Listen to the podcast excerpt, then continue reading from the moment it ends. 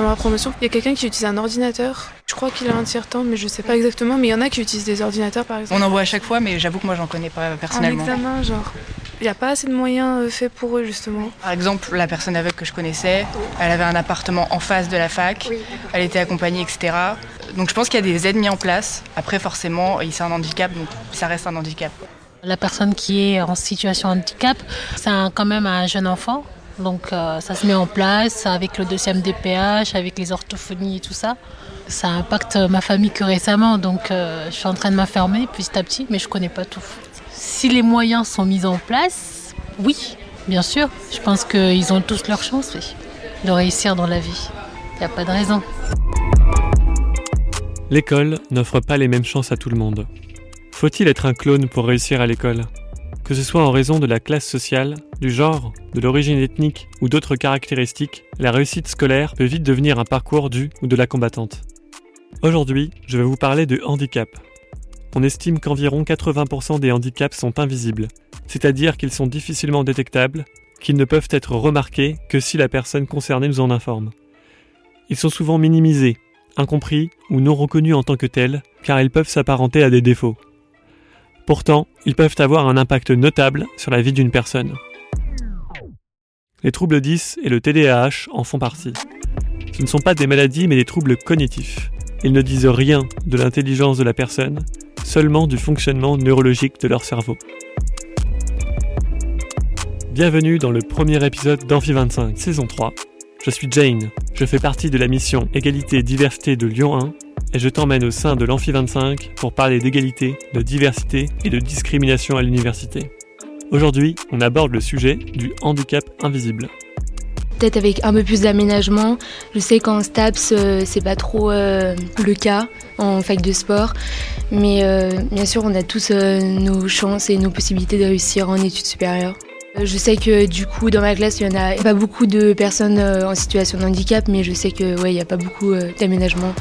Les 10, bah, je sais qu'il y a dyslexie, je crois qu'il y a dyscalculique aussi. Et je crois qu'il y en a un autre, mais je suis pas sûre. Euh, j'ai un ami qui est 10, mais je sais pas vraiment à quoi ça, quoi ça correspond. Vous allez entendre Marie, étudiante en troisième année de médecine.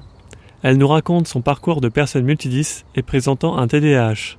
Cette idée reçue que les, gens dyslexiques ne peuvent pas faire d'études d'études sélectives est quand même vachement présente. Mes parents aussi m'ont dit comment t'as fait pour réussir alors que t'as ce handicap-là? Je suis en médecine, en troisième année. J'aimerais me destiner en psychiatrie, mais euh, je me laisse encore le temps de, de réfléchir euh, en fonction des stages que je vais faire. Je suis atteinte d'un handicap euh, qu'on appelle invisible. J'ai un multidis, c'est-à-dire que je présente tous les 10 et ceux qui m'handicapent le plus aujourd'hui, c'est la dyspraxie et la dyslexie. Et j'ai aussi un TDAH, c'est-à-dire un trouble de l'attention avec hyperactivité. La dyspraxie, c'est la difficulté à se repérer dans l'espace que ce soit au niveau de notre corps ou euh, au niveau de l'écriture par exemple, euh, avoir du mal à écrire entre les lignes ou euh, c'est difficile d'utiliser un compas ou de dessiner de la géométrie par exemple. Nicole Boin, spécialiste en psychologie cognitive et des sciences de l'éducation, nous donne les clés pour mieux appréhender ces troubles et leurs répercussions dans le parcours scolaire des individus. Depuis que je suis à la retraite, je m'investis dans une association qui s'appelle Atoudis et qui est une association qui vise à faire connaître et reconnaître les troubles 10. Ce qu'on appelle communément les troubles 10 font partie des troubles neurodéveloppementaux qui apparaissent lors du développement intra-utérin et qui par conséquent euh, perdurent toute la vie. C'est-à-dire que ce n'est pas une maladie qui se soigne, hein, euh, c'est définitif. Ce qui ne veut pas dire qu'on ne s'adapte pas, qu'il n'y a pas des moyens de compenser, de contourner, d'améliorer sa vie de 10. Ce qui est important à dire tout de suite, c'est que ce sont des troubles invisibles. Le TDAH, on pourrait le rentrer dans les troubles 10. D'ailleurs, certains chercheurs parlent de troubles 10 attentionnels. Euh, ça fait, c'est le plus courant des troubles 10 exécutifs. Il se caractérise par une incapacité ou une difficulté à bloquer, hein, on dit à inhiber euh, à bloquer les distracteurs, donc à se concentrer. Et il se caractérise par une triade euh, de symptômes. L'inattention, euh, bien sûr, mais aussi l'impulsivité. Alors l'impulsivité qui est à la fois motrice des gestes, cognitive de la pensée, et émotionnelle également, et éventuellement, mais pas toujours, d'une hyperactivité. Alors c'est le seul trouble pour lequel il existe un médicament. Il faut aussi préciser que le trouble n'est pas d'origine psychologique, mais qu'il peut avoir des répercussions sur la psychologie de la personne. Surtout si l'enfant n'est pas diagnostiqué, n'est pas accompagné, n'est pas traité, qu'il euh, perd confiance, il va y avoir des conséquences qui ont de nombreuses répercussions euh, sur la fatigabilité, euh, sur euh, la relation à autrui, sur l'insertion scolaire, bien sûr, professionnelle, sur les apprentissages, bien évidemment. on parle d'ailleurs de troubles spécifiques, des apprentissages sur la vie familiale aussi. J'ai été diagnostiquée très tard. Normalement, c'est quelque chose qu'on détecte à l'entrée au CP. Et quand on pense hyperactivité, on pense hyperactivité physique. Alors que chez les filles, l'hyperactivité elle est souvent intellectuelle. C'est-à-dire une pensée qui va tourner tout le temps, euh, pas, la capacité à se concentrer euh, sur, euh, sur par exemple une lecture. on va avoir tendance à lire une ligne sur deux. Le TDAH, c'est pas une hyperactivité physique seulement.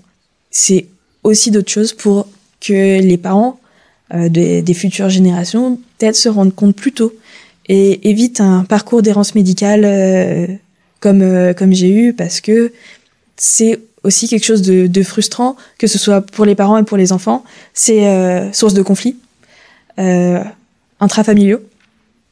Donc euh, j'aimerais euh, j'aimerais essayer un peu d'ouvrir les esprits là-dessus. Moi, j'ai été diagnostiquée à la fin de ma première parce que euh, je n'arrivais pas à suivre les cours. J'étais extrêmement fatiguée parce que du coup, j'ai compensé toute ma scolarité. Euh, c'est quelque chose qu'on a beaucoup reproché à mes parents en disant oui, vous n'avez pas fait attention à votre fille, vous auriez dû le voir plus tôt, alors que Personne, euh, personne s'en était rendu compte, euh, même moi je m'en étais pas rendu compte. Et euh, je présentais des migraines. Donc je suis allée voir une neurologue qui m'a fait tester plein de choses pour pour essayer de calmer les migraines. elle m'a dit bah peut-être que ces migraines sont dues à à de la fatigue chronique qui pourrait être liée à des 10 ou un TDAH. Donc j'ai passé des tests qu'on appelle le test de QI, le VICE. Euh, qui est un test de QI pour les adultes. Et euh, là, on a découvert que euh, j'avais des difficultés au niveau écrit et spatial. Et du coup, j'ai passé des tests complémentaires, dont le test du TDAH. Et c'est comme ça qu'on m'a diagnostiqué.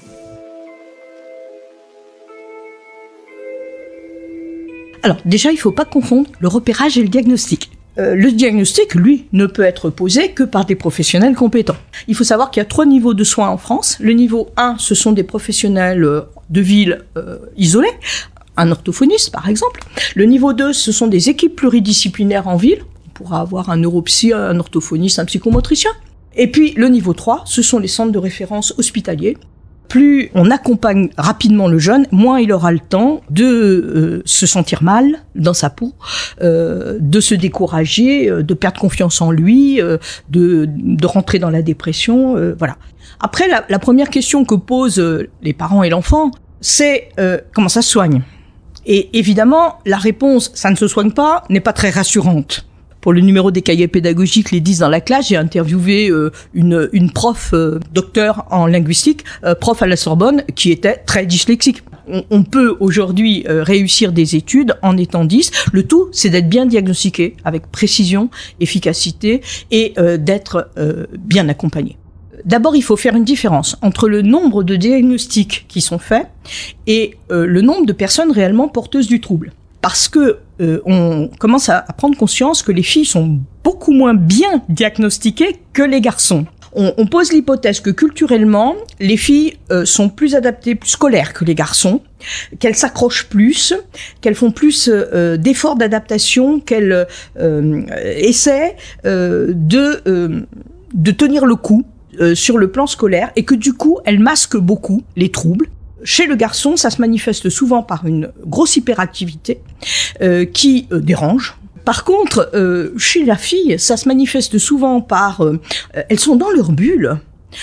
elles sont dépressives souvent, hein. on voit beaucoup de jeunes adolescentes qui se scarifient, il y a un mal-être profond, mais bah on les laisse au fond de la classe, on pense qu'elles sont... Voilà, on n'identifie pas le TDAH très souvent chez la jeune fille une fois le soulagement passé, je me suis dit, est-ce que je vais pouvoir vivre avec ça? Parce que maintenant que je le sais, est-ce que je vais pas me poser des barrières psychologiques? Ou est-ce que les autres vont pas me poser des barrières psychologiques? C'est ce qui s'est passé. Quand j'ai déclaré à mon école que j'avais j'avais ce handicap-là pour avoir des aménagements, que ce soit un tiers-temps par exemple pour le bac ou une dispense d'assiduité pour justement quand j'étais trop fatiguée.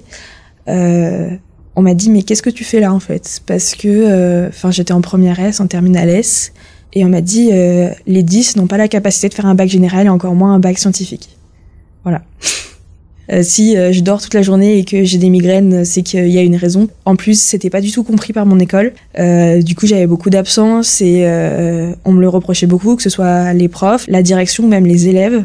C'était très stigmatisant. On m'a dit tu devrais te réorienter, tu seras pas capable de, de suivre les cours ok, j'ai des difficultés, mais j'ai quand même réussi à venir jusque-là euh, sans. Euh, je me suis un peu débattue, un peu dépatouillée, mais je suis arrivée jusqu'ici. Donc, il y a personne qui va me dire, bah, tu peux pas essayer.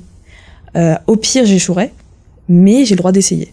Après avoir fait la demande auprès de, de l'infirmière scolaire et du médecin scolaire pour avoir un tiers-temps pour mon bac, j'avais aussi le droit des tiers-temps pendant les épreuves à l'école, et j'étais la seule dans ma classe. Et donc euh, ça, ça embêtait vraiment les profs. Et souvent ils me disaient euh, non, on n'a pas le temps. Euh, non, si on t'enlève des exercices, ce sera pas représentatif par rapport aux autres. Et ça, ils me le disaient devant les autres, devant les autres élèves. Et c'est vrai que j'ai trouvé ça pas normal parce que à partir du moment où on a une déclaration et un aménagement auprès du rectorat, parce que du coup c'était vraiment au niveau du rectorat, on n'a pas le droit de me le refuser et encore moins de m'afficher comme ça devant les autres parce que c'est une condition médicale et le secret médical euh, doit s'appliquer euh, que ce soit au niveau des profs ou au niveau euh, de la direction. En plus, en terminale, c'est le moment des questions d'orientation, etc. quand j'ai dit que je voulais faire médecine, on m'a regardé, on m'a dit non, ça sert à rien, tu n'y arriveras pas. Déjà, les gens entre guillemets normaux sont très peu à y arriver, donc tu n'y arriveras pas.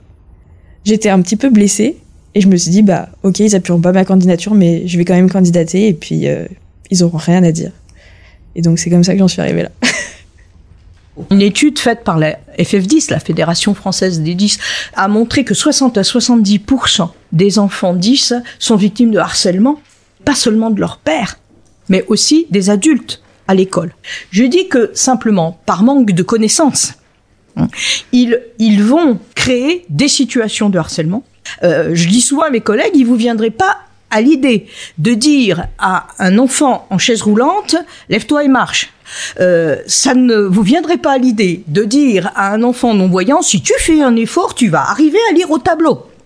Mais par contre, tous les jours, on demande à des enfants 10 de faire des choses qu'ils ne sont pas capables de faire.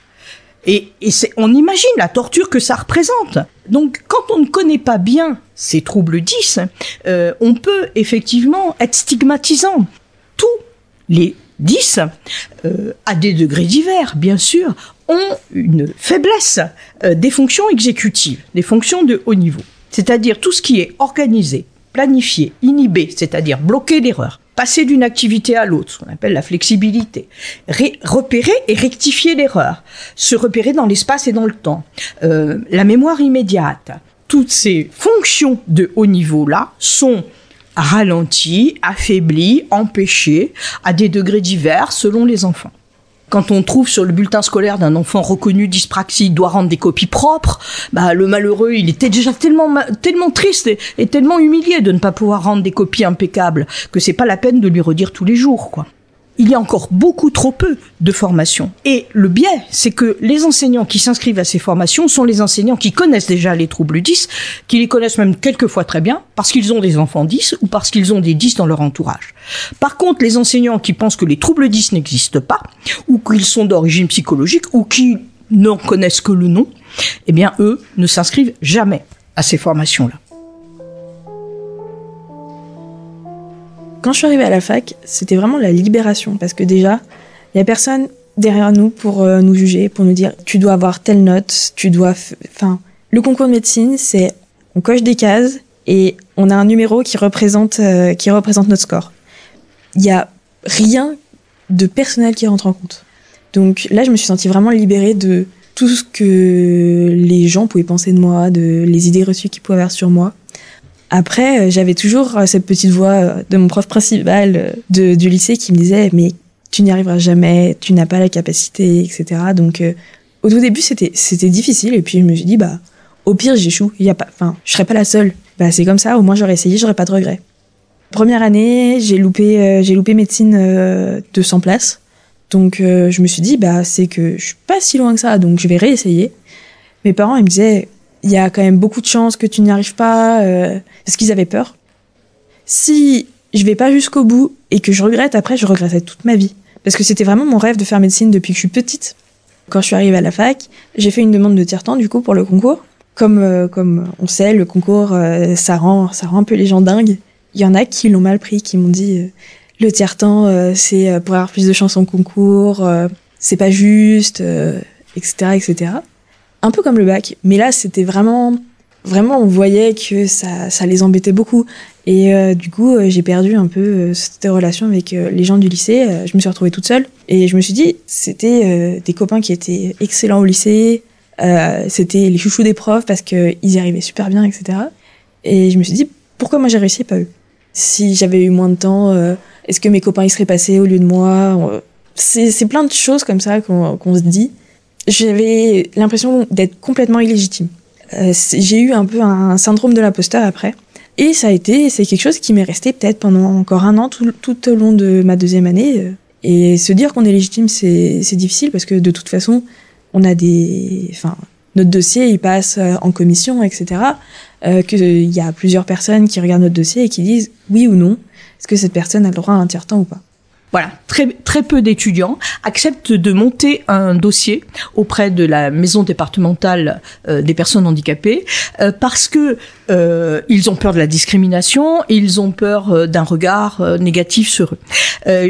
J'étais en février au forum, au cinquième forum de préparation pour les lycéens de la des études supérieures et euh, beaucoup demandaient euh, mais euh, il y a une page sur parcoursup mais on, on, hésite à la remplir on hésite à expliquer nos besoins parce qu'on a peur du coup de ne pas être pris dans telle université ou dans tel choix à voilà. Donc cette peur de la discrimination du regard de l'enseignant eh bien fait que effectivement beaucoup de jeunes ne se font pas connaître Hein. Euh, bon, certains aussi ne connaissent pas bien hein, la mission handicap, les référents handicap euh, dans l'enseignement supérieur, et, et donc euh, ne savent pas qu'ils peuvent bénéficier d'un plan d'aménagement, bénéficier d'entretien particulier. Voilà, il y a depuis quelques années un MOOC pour les enseignants du supérieur qui s'appelle des 10 dans mon amphi, qui est très bien fait et qui permet aux enseignants de se former, mais si toute la société était sensibilisée à l'existence des troubles 10, euh, bah ça serait moins difficile de, de le dire, euh, ça serait moins difficile de se faire reconnaître, ça serait moins difficile d'avoir des adaptations. Hein. Voilà, c'est tout ça qui euh, qui fait que les choses peuvent encore être euh, euh, délicates. Je pense aussi qu'il y a une très grosse inégalité entre les milieux sociaux. Je pense que des jeunes qui naissent dans des milieux culturellement favorisés euh, ont des parents qui leur apprennent à utiliser tout ce qui existe, euh, tous les dispositifs qui peuvent les porter et les aider, puis ils sont aussi portés familialement.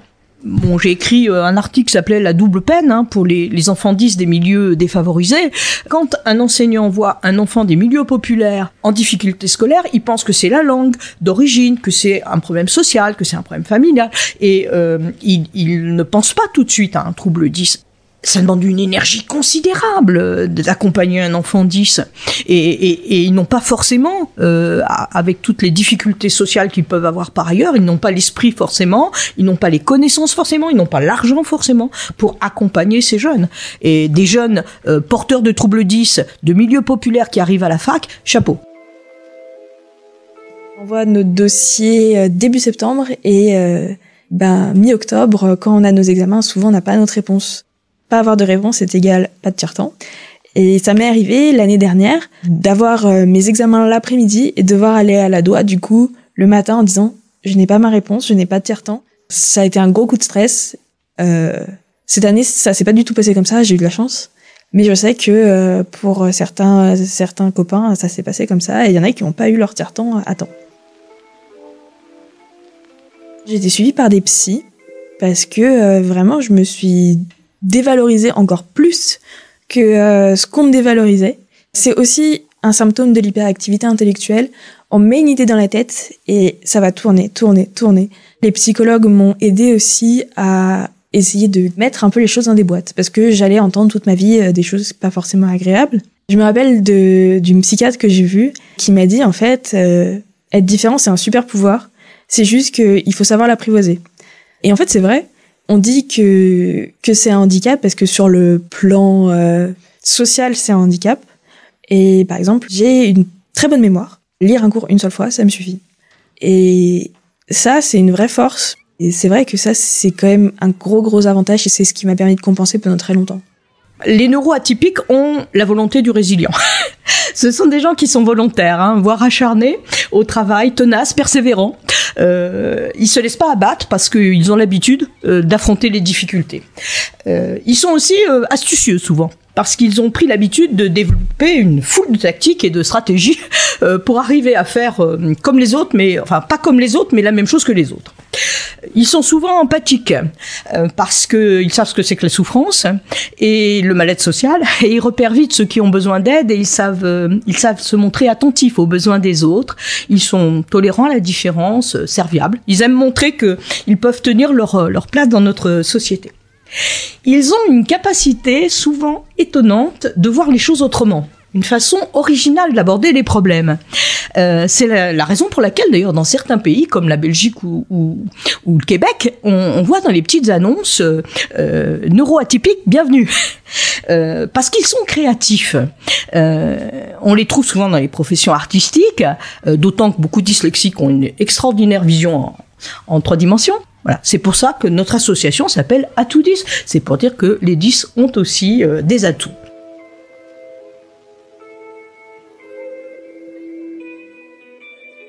Maintenant, ça va mieux parce que justement, euh, c'est des choses qu'on apprend dans les cours, donc les autres sont plus renseignés.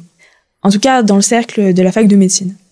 Après, dans mon cercle euh, plus euh, familial, amical, hors du cursus médecine, c'est encore quelque chose qu'on a du mal à, qu'on a du mal à accepter.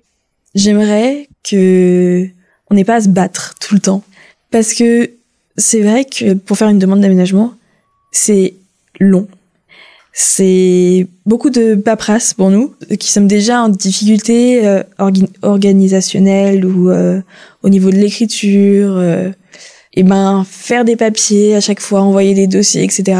C'est difficile. Après, je sais que au niveau administratif, c'est très important, mais c'est vrai que recommencer la démarche tous les ans, c'est difficile. J'entends autour de moi beaucoup de beaucoup de gens qui disent ah non mais euh, moi, euh, avec mon handicap, euh, je pourrais pas faire ça, je pourrais pas faire d'études, je pourrais pas faire un bac euh, général. Et du coup, ils ont pas confiance en eux.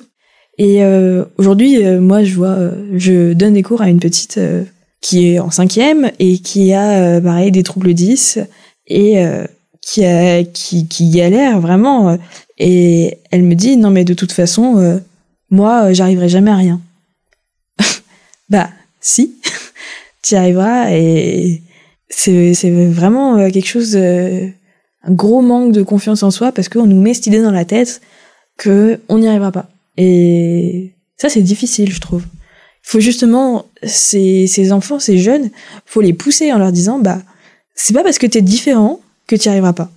Euh, justement, cette histoire de super pouvoir là, j'essaie de, de lui raconter et c'est vrai que pour moi ça a vraiment marché. J'essaie de tirer euh, le maximum euh, de bénéfices de comment je suis et de comment mon cerveau fonctionne. Et voilà. Grâce au témoignage de Marie, j'ai compris que les personnes neuroatypiques ont un handicap, celui de subir les préjugés et les stigmatisations qui peuvent avoir un impact bien plus invalidant que leur fonctionnement atypique. Souvenez-vous de l'école, de ces personnes plus ou moins proches de vous, parfois stigmatisées en raison de leurs différences. Je me demande combien d'entre elles ont laissé tomber leurs études. Je pense que nous aussi, nous avons un pouvoir, celui de reconnaître et de comprendre ces troubles pour mieux inclure les personnes porteuses de handicap invisible. Être porteur ou porteuse de handicap ne signifie pas être en retard, mais avoir une différence. Pouvons-nous vivre ensemble tout en regardant avec fierté nos particularités?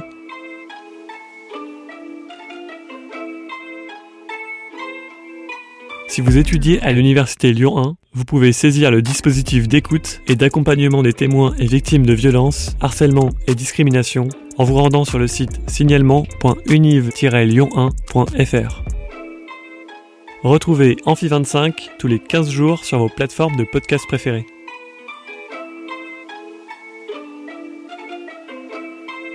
Ce podcast a été conçu par la mission Égalité-Diversité de l'Université Lyon 1.